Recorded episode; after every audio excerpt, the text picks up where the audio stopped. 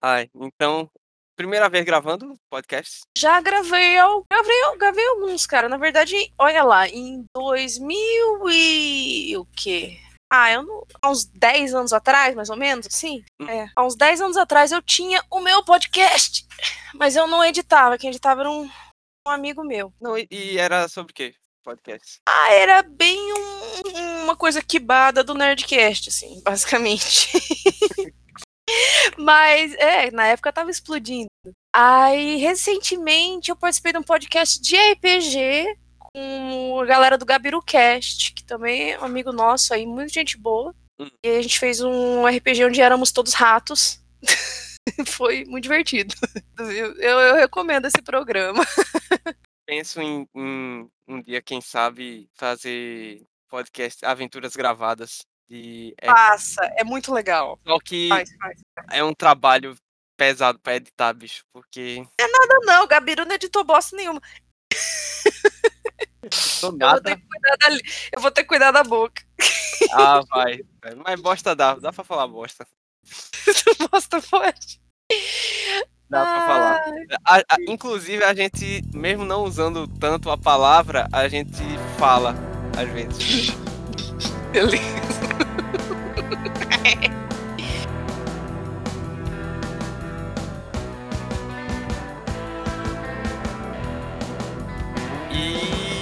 E aí, essa galera está começando seu produto audiofônico de entretenimento no calor. O Ouvinte 19, edição de verão. Só lembrando que esse programa é uma realização, é idealização da Juban, Juventude Batista de Moreno, e apresentado por mim, Felipe. Hoje, quem está comigo, igualmente pesuntada de protetor solar e tentando pegar uma corzinha, é a minha amiga Raquel. Olá, alô. Muito protetor solar, bloque- bloqueador, fator 60. A gente tá aqui, Raquel, no último episódio do Ouvinte 19 de verão. Veja só você. Uh, eu vou fechar! Vai, vai fechar. Chave de ouro.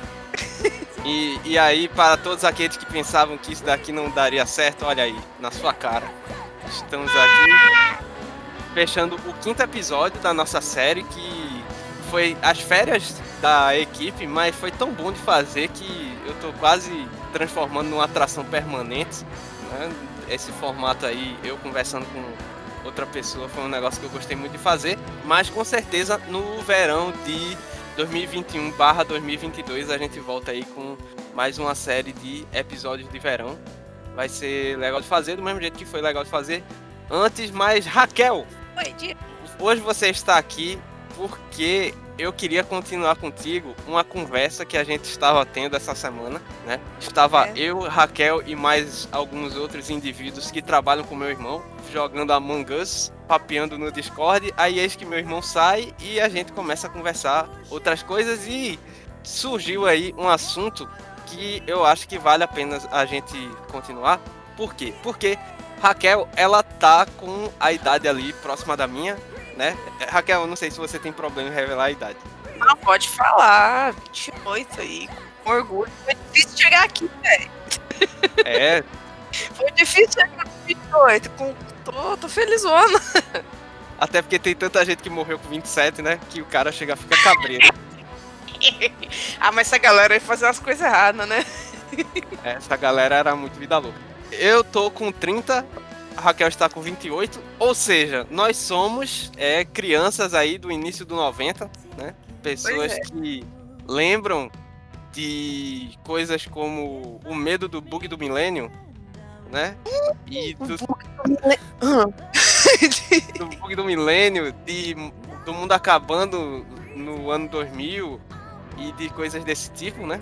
Mas a gente lembra de coisas mais legais também, né? Tinha muito desenho bom nos anos 90. A gente lembra de coisas aí que pra muita gente está apenas no livro de histórias ou então no, na re- retrospectiva da internet, né?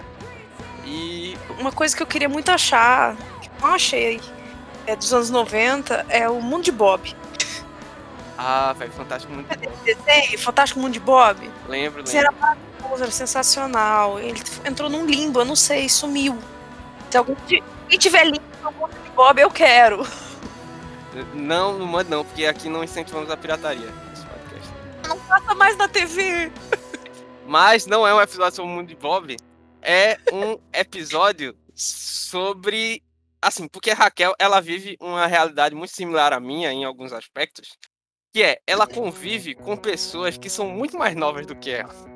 Aí tá vendo quando a gente acha um outro velho, a gente quer falar de coisa que o jovem não entende. Você vai olhar e falar: olha, quando os dinossauros andavam na Terra, tinha um desenho, era Bob, tinha Doug. Né? Não dá para conversar sobre essas coisas com, com, o jovem. Ele, ele vai olhar e falar: Naruto. Eu quero Naruto, é... Naruto. Não, Naruto? não, o, o jovem vê Naruto dublado. Isso daí é que, isso daqui me assusta. Naruto dublado, mano! O Sasuke! O Sasuke! Velho, eu tenho uma alergia da galera falando Sasuke que tu não tem ideia, velho. Na minha época, na minha época, a galera brasileirava as pronúncias, né? Da, uhum. da, do japonês, assim, porque, tipo, é uma coisa que realmente não faz sentido, porque a gente não fala que nem a galera fala, tá ligado? Aí Mas você vê. A gente não tinha acesso, né? É. Que não era dublado. Os desenhos eram dublados, até porque em VHS, fita de desenho, você não ia achar legendada. É verdade. Mas eu falo que, assim, o jovem assiste Naruto dublado porque é aquela coisa, assim, na minha cabeça, Naruto é uma coisa da minha adolescência. E não devia ser da adolescência de mais ninguém depois de mim, tá ligado? O que eu acho mais doido não é isso. É que o Naruto era uma coisa da minha adolescência, mas ele é da infância do meu marido. Caramba, isso deve ser muito bizarro. é muito. E, ah, bom, eu tô falando aqui do meu marido, né? O lance é que é o seguinte: meu marido ele é 5 anos mais novo que eu. E tudo bem, depois dos 20, isso não é um problema, até porque as coisas vão nivelando, assim, vai ficando mais, é. mais igual. Né? A partir do momento que a pessoa é adulto, é todo mundo adulto igual até ser idoso. eu é acho. É verdade. Né? É. E é muito, é muito chocante, na verdade, quando você. Não sei agora, vamos falar um negócio um pouquinho antes de entrar no âmbito de conviver com o mais novo. É, é doido também o mais velho, mano. Você, quando você percebe que o, o mais velho te trata como outro adulto, é assustador. Ah, velho, a primeira vez que uma criança me chamou de moço no metrô, eu fiquei em choque, assim. Eu Mano, percebi, eu adoro! Eu percebi eu adoro. que eu não era mais o, o jovem um dia eu fui. Na verdade, isso foi no início da faculdade. Eu tinha acabado de virar os 18 anos, tá ligado? Ah, então você tava ainda tendo aquele choque de realidade de ser adulto. Mano, o meu, na verdade, foi, foi mais recente. É quando foi quando a minha mãe começou a chegar em mim e trazer problemas, sabe? Uhum. Falar, nossa, eu preciso resolver isso aqui. Me ajude a resolver isso aqui. O que, que eu faço? é quando minha tia começou a vir conversar comigo as coisas dela, assim, e eu olhei e falei, gente, eu tô sendo tratada de igual para igual. Eu não sou mais a criança. É, e é, é. muito doido. É, é, doido, porque você. É engraçado, porque quando você cresce, assim, você cresce e que você vê assim que todo, todas aquelas coisas que faziam você se sentir mais velho, quando você olha e vê as outras pessoas mais novas chegando naquele mesmo patamar, você olha para eles ainda como se. Aí você para e pensa, poxa, eu não era mais adulto quando eu tava aqui, tá ligado? Eu era só um, um moleque, um pirraia qualquer, assim, que achava que tinha crescido demais. Mas também é assustador quando você percebe você é o adulto e, e os outros adultos, eles também têm as mesmas dúvidas que você tem, eles só fingiam que não tinham. Ah, fora a ilusão que você tem de que quando você chegar lá, você vai ter tudo, todas as coisas da cabeça resolvidas. E o que é, assim, eu não digo que é uma mentira, é mais uma questão da esperança na qual você se agarra, né? E que quando você for adulto, a sua cabeça não vai, não vai ter desgraças? traçamento de cabeça? É agora que tem, né? Agora que tem. Mas, por que eu falei do Naruto dublado? Eu quero me explicar por que, é que eu falei do Naruto dublado. Vamos voltar aqui para retornar ao fio condutor do negócio. É porque, assim, na época da gente, quando a gente assistiu Naruto, adolescente, lá no, na segunda metade dos anos 2000, vamos dizer assim, da primeira década de 2000, né? Uhum. A gente assistiu ali daquele jeito porque foi como chegou pra gente, né? Aí, Sim. como demorou muito, eu lembro que eu achei até estranho que demorou muito pra chegar Naruto no Brasil como como outros desenhos que não demoravam tanto assim. Eu na minha cabeça demorou muito pra chegar. Aí tipo, Naruto passou em TV aberta? Passou, passou. Passou um Eu tempo na. SBT, Naruto. Mas. Aí é que tá. Eu vejo que a galera de hoje, tipo, eu vejo adolescente fazendo meme de Naruto, tá ligado? E citando Naruto dublado e tal. Porque, tipo, pra eles, chegou muito depois e chegou daquele jeito, assim. E isso daí ilustra muito bem a diferença geracional que a gente vê, assim. Eu acho que tu tá entendendo bem o que eu quero dizer que a gente pode até ter as mesmas referências e ter consumido as mesmas coisas, mas não chega pra gente igual, assim. Eu, eu noto que É sempre uma questão de contexto, né? Nunca o É. contexto mesmo. é você pode assim conversar sobre a mesma coisa com uma pessoa mais nova, ela vai até gostar e tal, vocês têm o mesmo nível de conhecimento, a mesma referência, mas você nota que o consumo daquilo pra aquela pessoa é muito diferente do seu. assim. O É contexto dela é diferente do meu. É- É uma questão de ponto de vista também, né? Eu vejo, por exemplo, eu gostava muito de ler. Eu era uma leitora ávida. E há um tempo atrás, eu fui atrás de um livro que eu li quando eu tinha 9 anos. Foi antes de ler Harry Potter, que foi uma coisa que pra mim, assim, abriu um mundo maravilhoso. Mas antes de ler Harry Potter, eu com 9 anos eu li um livro chamado A História Sem Fim. Já ouviu falar? Já, já. Olha aí, o pessoal, o pessoal que assistiu Stranger Things já tá cantando a musiquinha. Então, mas eu odiava aquele filme. Eu odiava aquele filme, porque o livro, ele é maravilhoso, ele é sensacional. Ele é o livro mais maravilhoso que eu já li na minha vida. E ele é um livro de, de quase 300 páginas, se não me engano. Uma criança de 9 anos ler um livro desse tamanho é um feito e tanto. É uma coisa É, incrível. É bastante. Ele é um livro lindo, ele é um livro narrado como se você... ele conta a história de um menino que estava lendo aquele livro. Ele tenta quebrar a quarta parede, Uhum. falam cinema. Aí eu li esse livro, pra mim foi maravilhoso, era um livro do meu pai. E aí eu falei, nossa, esse livro é tão lindo, ele é tão bom, ele é tão legal. Eu acho que eu vou comprar ele e vou ler de novo. Entrei no estante virtual ali, achei aquela edição, edição da década de 80, acho que ele é de 88, e eu adquiri o livro. E aí antes de eu ler, o marido passou a mão nele. Ele falou, nossa, eu nunca li, eu quero ler e tal. Eu falei tão bem do livro que ele quis ler, né? Sim, sim. Isso já tem mais de um ano. Pensa que eu ainda não peguei esse livro na mão de volta, tá? Porque ele começou a ler. Na época a gente ainda não era casado, então ele levou pra casa dele, ele começou a ler. Não sei o que aconteceu. Ele teve um tempo, ele não conseguiu terminar de ler. Aí esses dias eu lembrei e eu falei, nossa, né? Aquele livro tá na sua, na sua avó, né? Ele falou, é, tá lá. Fomos lá buscar o livro e o irmãozinho dele tava lá. Uhum. O irmãozinho do meu marido, ele tem, tem 10 anos. E aí ele ficou curioso com o livro e aí acabou que eu emprestei o livro pra ele. Enfim, o que eu ia dizer sobre História Sem Fim é que eu tenho certeza que mesmo o irmãozinho do meu marido lendo esse livro agora com 10 anos, ele não vai ter o mesmo background que eu tinha. A experiência que ele vai ter lendo com esse livro vai ser totalmente diferente da experiência que eu tive. Isso é que eu acho maravilhoso porque eu tô ansiosa para ele terminar de ler o livro e eu poder conversar com ele, e o que que ele vai me falar sobre essa história, o que que ele entendeu, qual foi a experiência dele. Provavelmente vai ter, vai ter o trauma do, do, do cavalo no pântano, né? Que é o trauma de todo mundo com esse livro. Mano, é bem no comecinho, é bem no comecinho, é pra estraçalhar o coração de qualquer um. O trauma de todo mundo com história sem fim é engraçado que é tipo o mesmo trauma que a galera tem com Fullmetal Alchemist. Eu não sei se tu assistiu Fullmetal Alchemist. Aham, é o mesmo trauma. Todo mundo tem o mesmo trauma em Fullmetal Alchemist. Assim, Faz, faz todo sentido. né? Inclusive tem um cara de um podcast que eu escuto que ele tem uma cachorra e o nome da cachorra é Nina por causa do Fullmetal Alchemist. E toda vez que ele fala isso me corta o coração, tá ligado? Caramba, não, não pode.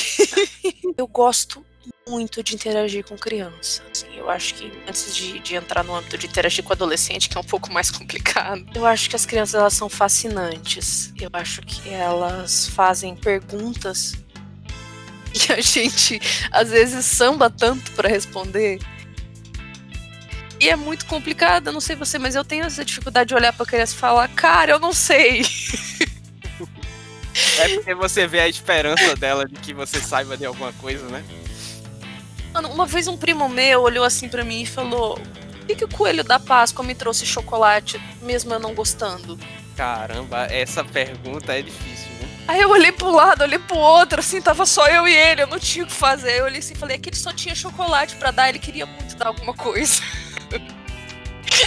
Olha aí, passa uma lição valiosa pra, pra criança. Muito provavelmente ela vai encarar o mundo de uma forma diferente depois dessa informação. As pessoas só dão o que elas têm a oferecer. Eu acho que se a gente É soubesse isso desde cedo, seria muito. muito né? A gente vê muitas pessoas amargas por aí. Não, mas a gente vê muitas pessoas amargas por aí porque as pessoas pensam que elas só têm chocolate pra oferecer. Fica aí a reflexão pra você e pro ouvinte.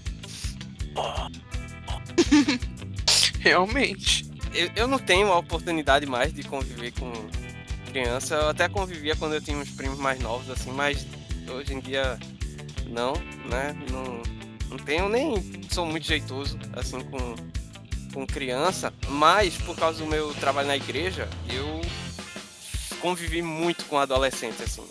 Muito, bastante. É, eu fui professor de adolescentes. Eu na, na igreja acho que foi durante ah, mais ou menos oito anos, eu acho. Aí assim, é, acho que foi quase oito anos. Aí, tipo, eu. Tanto é que quando a gente montou a mesinha de RPG lá, eu montei com os meus alunos, né? O pessoal que era aluno e tal.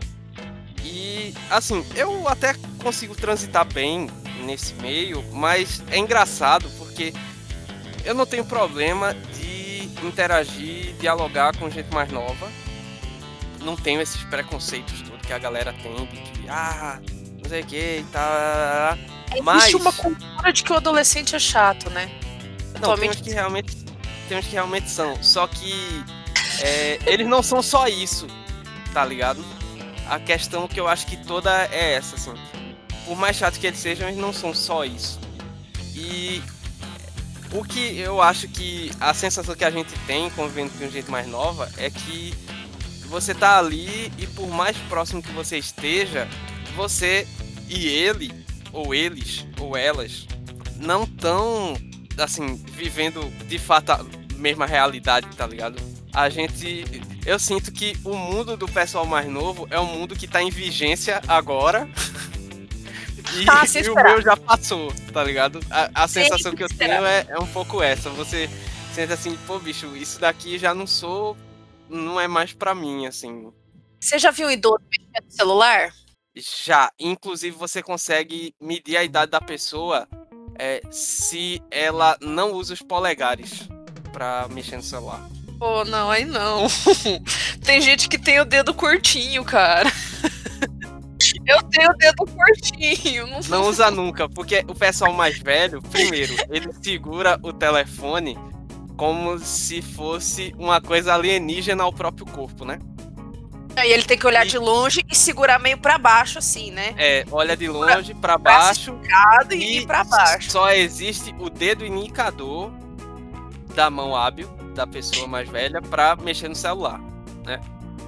O pessoal que é, aí conforme o pessoal vai ficando mais novo, a, a aptidão de usar mais dedos pra navegar no celular vai aparecendo, né? Você nota aí e tal. Você nota isso também nas fotos de redes sociais. Quão tiozão um ser humano consegue ser? Ah, Ele, é- ele tira a foto sempre do ângulo mais baixo possível pra cima. Uhum. É sempre assim. é é desse mesmo jeito que ele lê, eu creio que seja isso uma teimosia de não querer usar óculos, né? Ou muitos têm o óculos multifocal e a parte de, de perto é a de baixo da lente. Aí tem que ser isso baixo. também, tem isso também. Mas eu vejo muita muitas pessoas com, com- e- e não querem usar o óculos, ou elas, elas precisam, elas têm o óculos, mas elas não usam. Isso é uma coisa de idoso, mas é uma coisa de adolescente também. A gente achou um ponto de ligação. Ah, velho, esse negócio da gente falar que só o adolescente é, é, imaturo, não, isso é, isso é conversa, velho, porque a gente mantém as imaturidades que a gente quer ao longo de toda a vida, assim, e quando você ficar velho, voltam as que você deixou para trás, assim, a impressão que eu tenho é muito essa.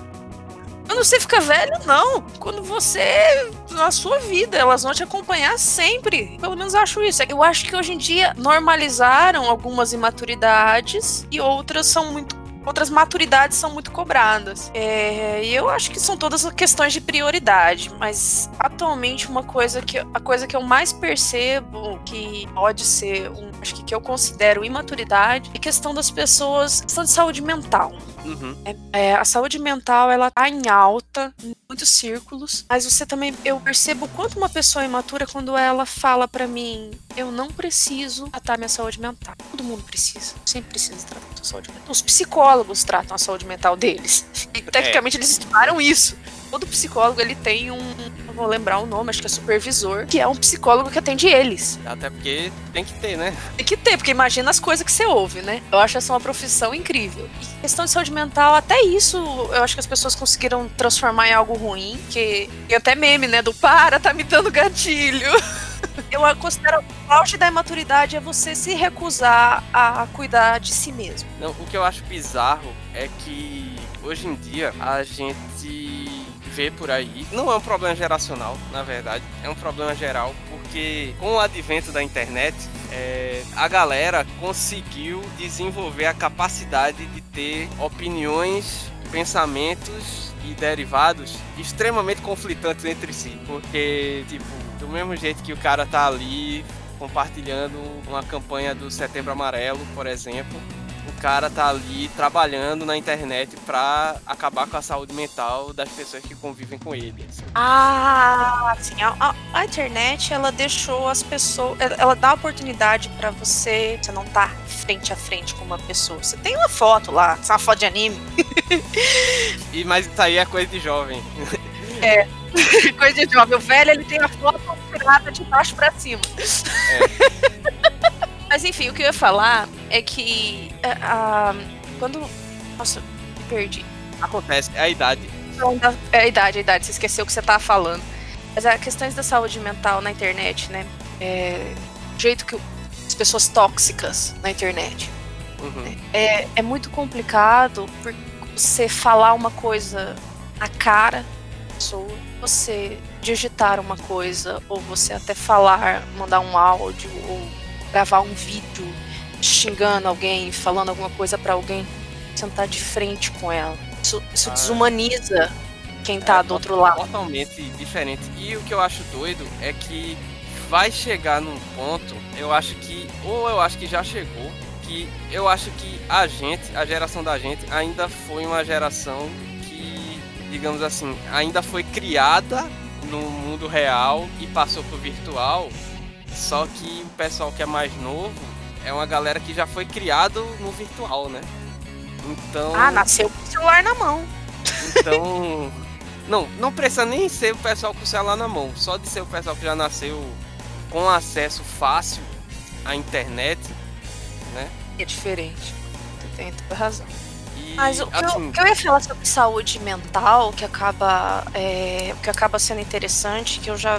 Eu tenho uma irmã 10 anos mais nova que eu. Tenho uma irmã de 18 anos. E isso acaba.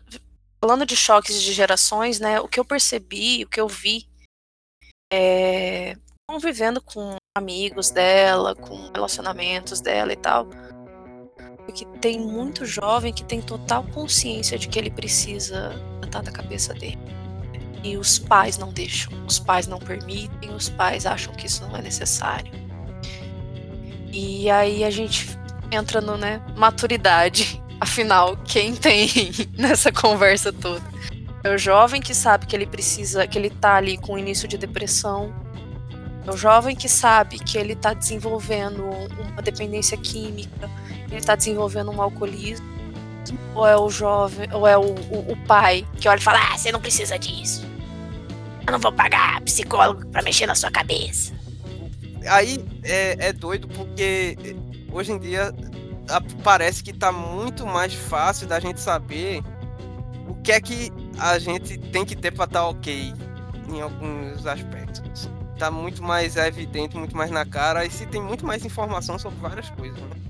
Eu acho que seria muito legal a gente falar um pouco sobre como o consumo de álcool é incentivado atualmente no jovem, os problemas que isso traz.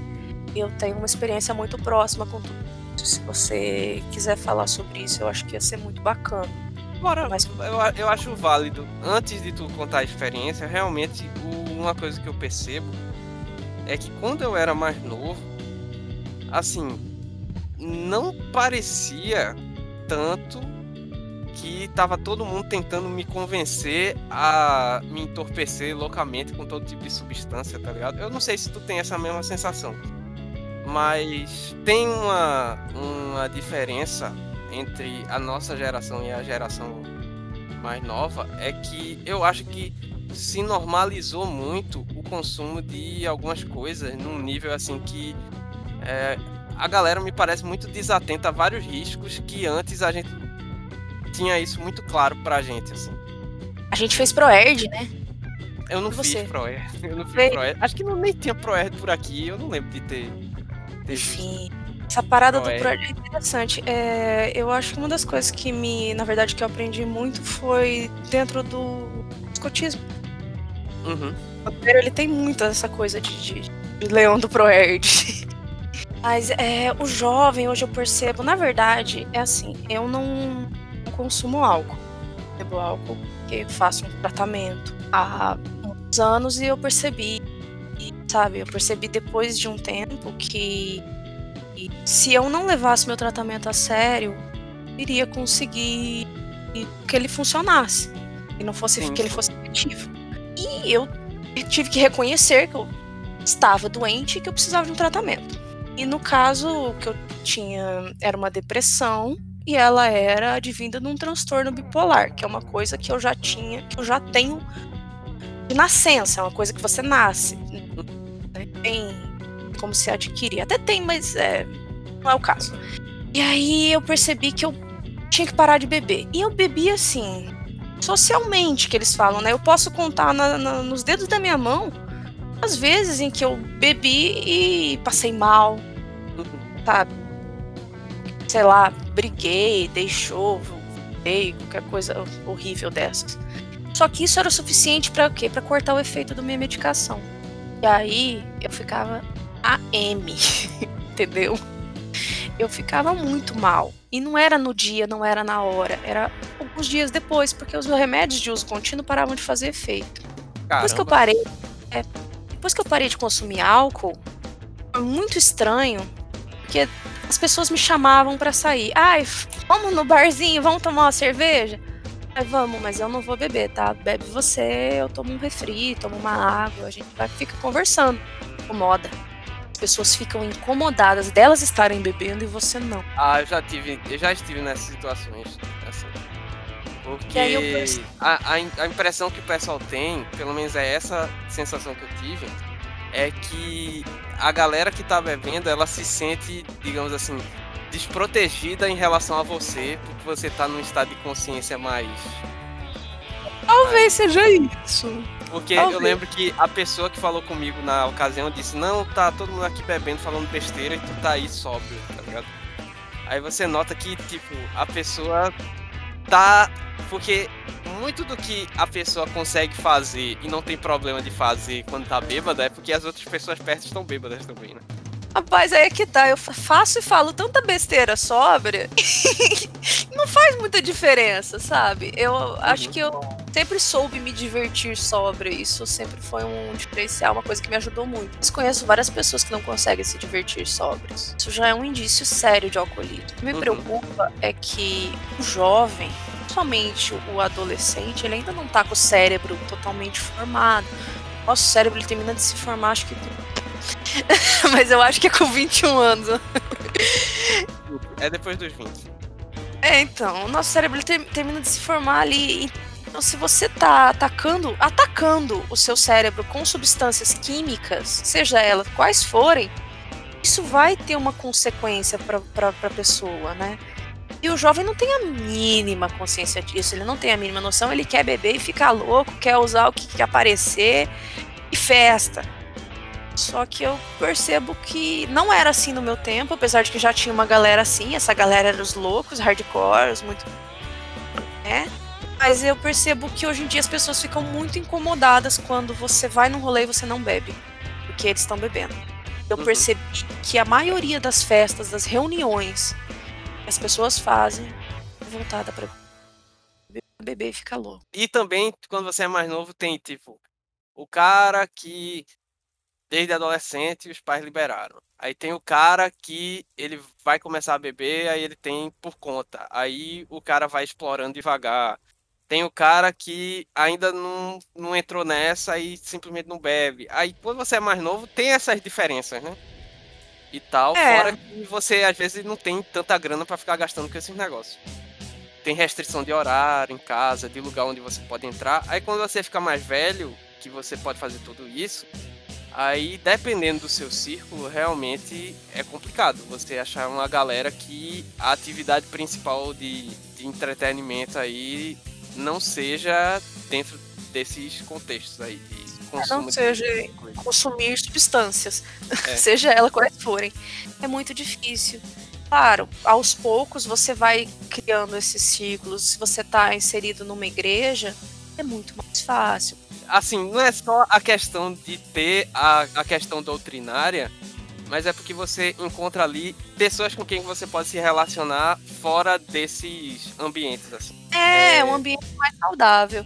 Uma Exatamente. coisa que o Lucas sempre fala é que a juventude na igreja, ele, ela ajudou a gente a não viver a vida de excessos muito novo, assim, porque uma coisa que não se fala para quem é mais novo é o problema que é você consumir substâncias entorpecentes, né?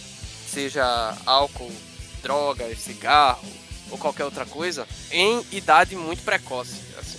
Ninguém chega assim e explica para o jovem que não é legal ele beber porque ele vai ficar com o cérebro danificado dali para frente. Que não é legal ele beber porque na idade dele o risco de desenvolver um vício é muito maior.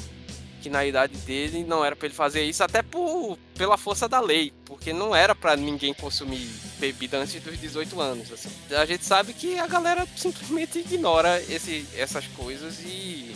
Totalmente. E, e aí você tem outra questão, né? Que aí a gente tem jovens alcoólatras. É, e isso, caramba, isso é muito triste, velho. Porque a, quando você fala alcoólatra, a, a imagem que você tem é do tiozão de meia idade, né? Tiozinho do boteco. É verdade o alcoólatra, o alcoólatra ele tá em todo canto. Só que essa pessoa vai numa festa. Ah, eu não tô bebendo hoje, obrigada, não, eu não quero. Mas por quê? Você sempre bebeu. A sociedade ela pressiona a gente a fazer coisas. Hoje em dia é o que me, mais me preocupa. Os jovens essa pressão social em cima jovem. Porque se eu fosse jovem hoje, nesse contexto, talvez eu não tivesse a cabeça tão boa quanto eu tenho agora. Eu sei que muitos jovens não vão ter a cabeça boa assim. Eles vão cair nisso. A sociedade não está sabendo orientar, ainda bem que existem lugares que podem orientar o jovem. Nós temos aí as congregações, nós temos os, os grupos de escoteiros que são muito bons para os jovens, tá? Se você é um jovem aí entre 7 e 23 anos, procure um grupo de escoteiro que vai ser legal.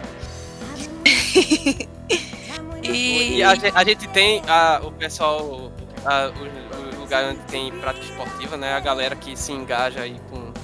Nossa, é, a galera do esporte é. Prática é esportiva juvenil aí também. Maravilhosa. ficar longe disso aí e tal. Não, você não precisa ganhar a medalha de ouro na próxima Olimpíada, mas mas você pode ser saudável e feliz e ter um ciclo de amizade. Né? Até porque é, quando você está dentro do esporte, você quer esquivar de coisas que atrapalham o seu desempenho, né? Isso. É, e é isso, Raquel, muitíssimo obrigado. Pesado, né? É, ficou meio pesado, mas a gente pode falar que mais, mais agradáveis, mais divertidos, mas é importante que o jovem tenha consciência de que É. Ele não é velho, o idoso nem sempre é sábio, mas às vezes ele é. é e é assim, ainda tá dentro do tema, né? É isso, Raquel, muitíssimo obrigado mais uma vez pela sua participação. Obrigada.